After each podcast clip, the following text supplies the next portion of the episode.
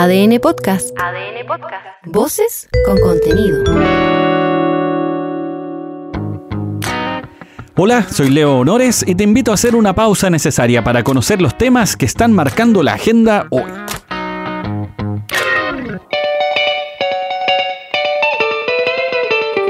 Ya estamos de lleno, imbuidos en el espíritu navideño. Vamos a ver si nos contagia algo ese músculo con válvulas que tenemos entre los pulmones. Así que los papitos corazón, pónganse las pilas.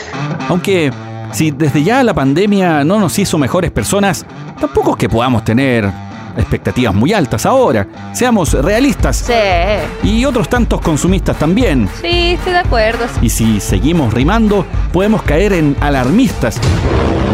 Pero al menos en ese caso sí tenemos justificación por lo menos en la región de Valparaíso. Allí cerca de 2.000 hectáreas han sido consumidas en Coyihuay. Por lo mismo se mantiene la alerta amarilla en la zona. Este es un tema del que se habla habitualmente en esta época del año, con el verano, el aumento de temperaturas, el aumento también de la basura en zonas no urbanas, se nota mucho, y eso facilita en algunos casos la generación del fuego. Durante el fin de semana, la nube de los incendios forestales se hizo notar en la capital del reino, es que era bien apocalíptica. Conversamos en ADN con el ministro de Agricultura, Esteban Valenzuela, sobre la situación este año y esto nos dijo.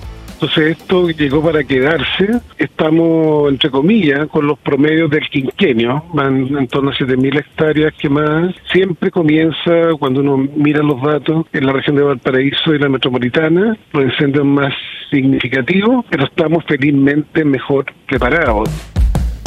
Digamos que es evidente que los veranistas se salieron con la suya. Ganaron la pelea a los invernistas y de paso, los primaveristas perdimos también. Nos dejaron las alergias, eso sí.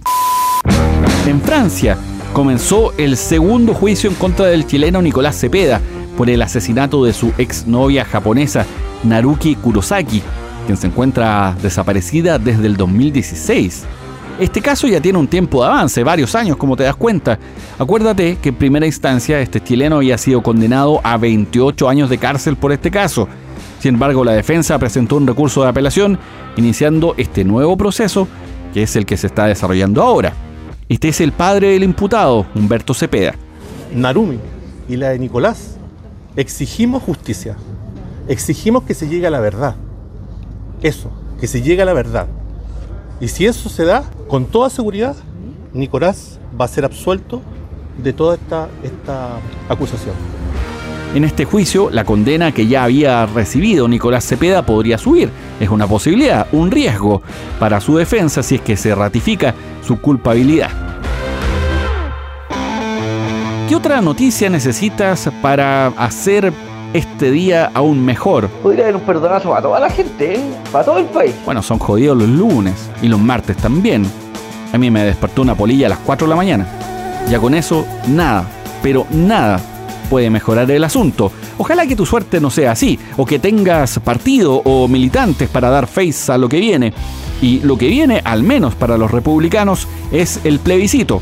Ese plebiscito y cambio constitucional que no querían, pero que luego les terminó gustando. Da lo mismo, No sé si decir crisis, pero al menos algo de eso hay en el Partido Republicano después de la renuncia del senador Rojo Edwards y 25 militantes. Para ponderar el concepto tendríamos que hacer el cálculo de cuántos militantes en total tiene la colectividad y ahí vemos. Pero mm, no quedemos con la duda.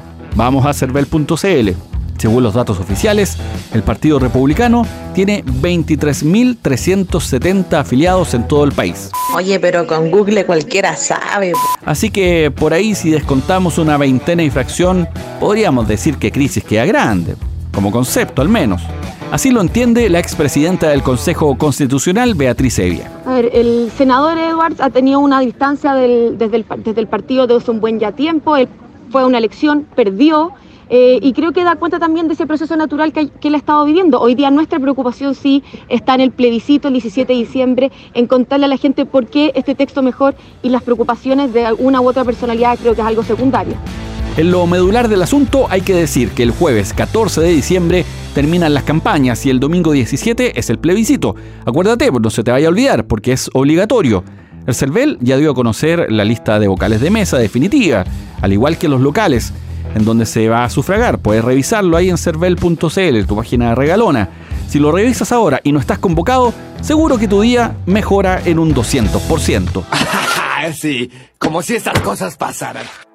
Sin duda, estos últimos días han sido más complejos, al menos para el gobierno, entre otras cosas por el caso convenios, donde todos los días y todos los días y todas las semanas, todas las horas, suban algún dardo o cuestionamiento o un troleo incluso al ministro Carlos Montes.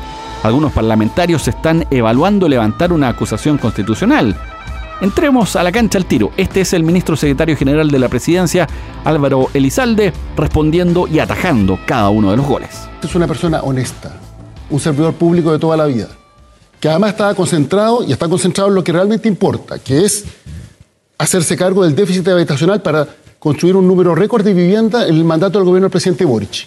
Y en eso está concentrado Carlos Montes. Entonces, bueno, cuando finalmente se presentan acusaciones constitucionales, eso son semanas de distracción para el ministro respectivo. Entonces, si queremos contribuir a que la tarea se haga en materia de vivienda, creo que no contribuye eh, este tipo de, de acusaciones. Pero ¿cuáles son los puntos que estarían evaluando o más bien justificando la posibilidad de una acusación constitucional? Este es el diputado de Renovación Nacional y presidente de la Comisión Investigadora del caso Convenios, apuntando justamente a su responsabilidad política. Escucha al diputado José Miguel Castro. Yo creo que el ministro simplemente, al parecer, por, lo que, por todos los datos que han salido, lo tenían para entregar llaves, firmar papeles, pero jamás se le comunicó absolutamente nada. Obviamente tiene una responsabilidad política que será evaluada por nosotros en cuanto a si existe o no existe eh, los votos y si existen o no existen las consideraciones como para acusarlo. Este fue uno de los temas que viene en agenda desde la semana pasada y seguirá dando vueltas, así que ármate de paciencia. Así como también para ver o escuchar un festival de alcaldes hablando de seguridad y de la posibilidad de decretar alerta comunal, tal como hizo el alcalde de La Reina, José Manuel Palacios, y su programa de vigilancia vecinal.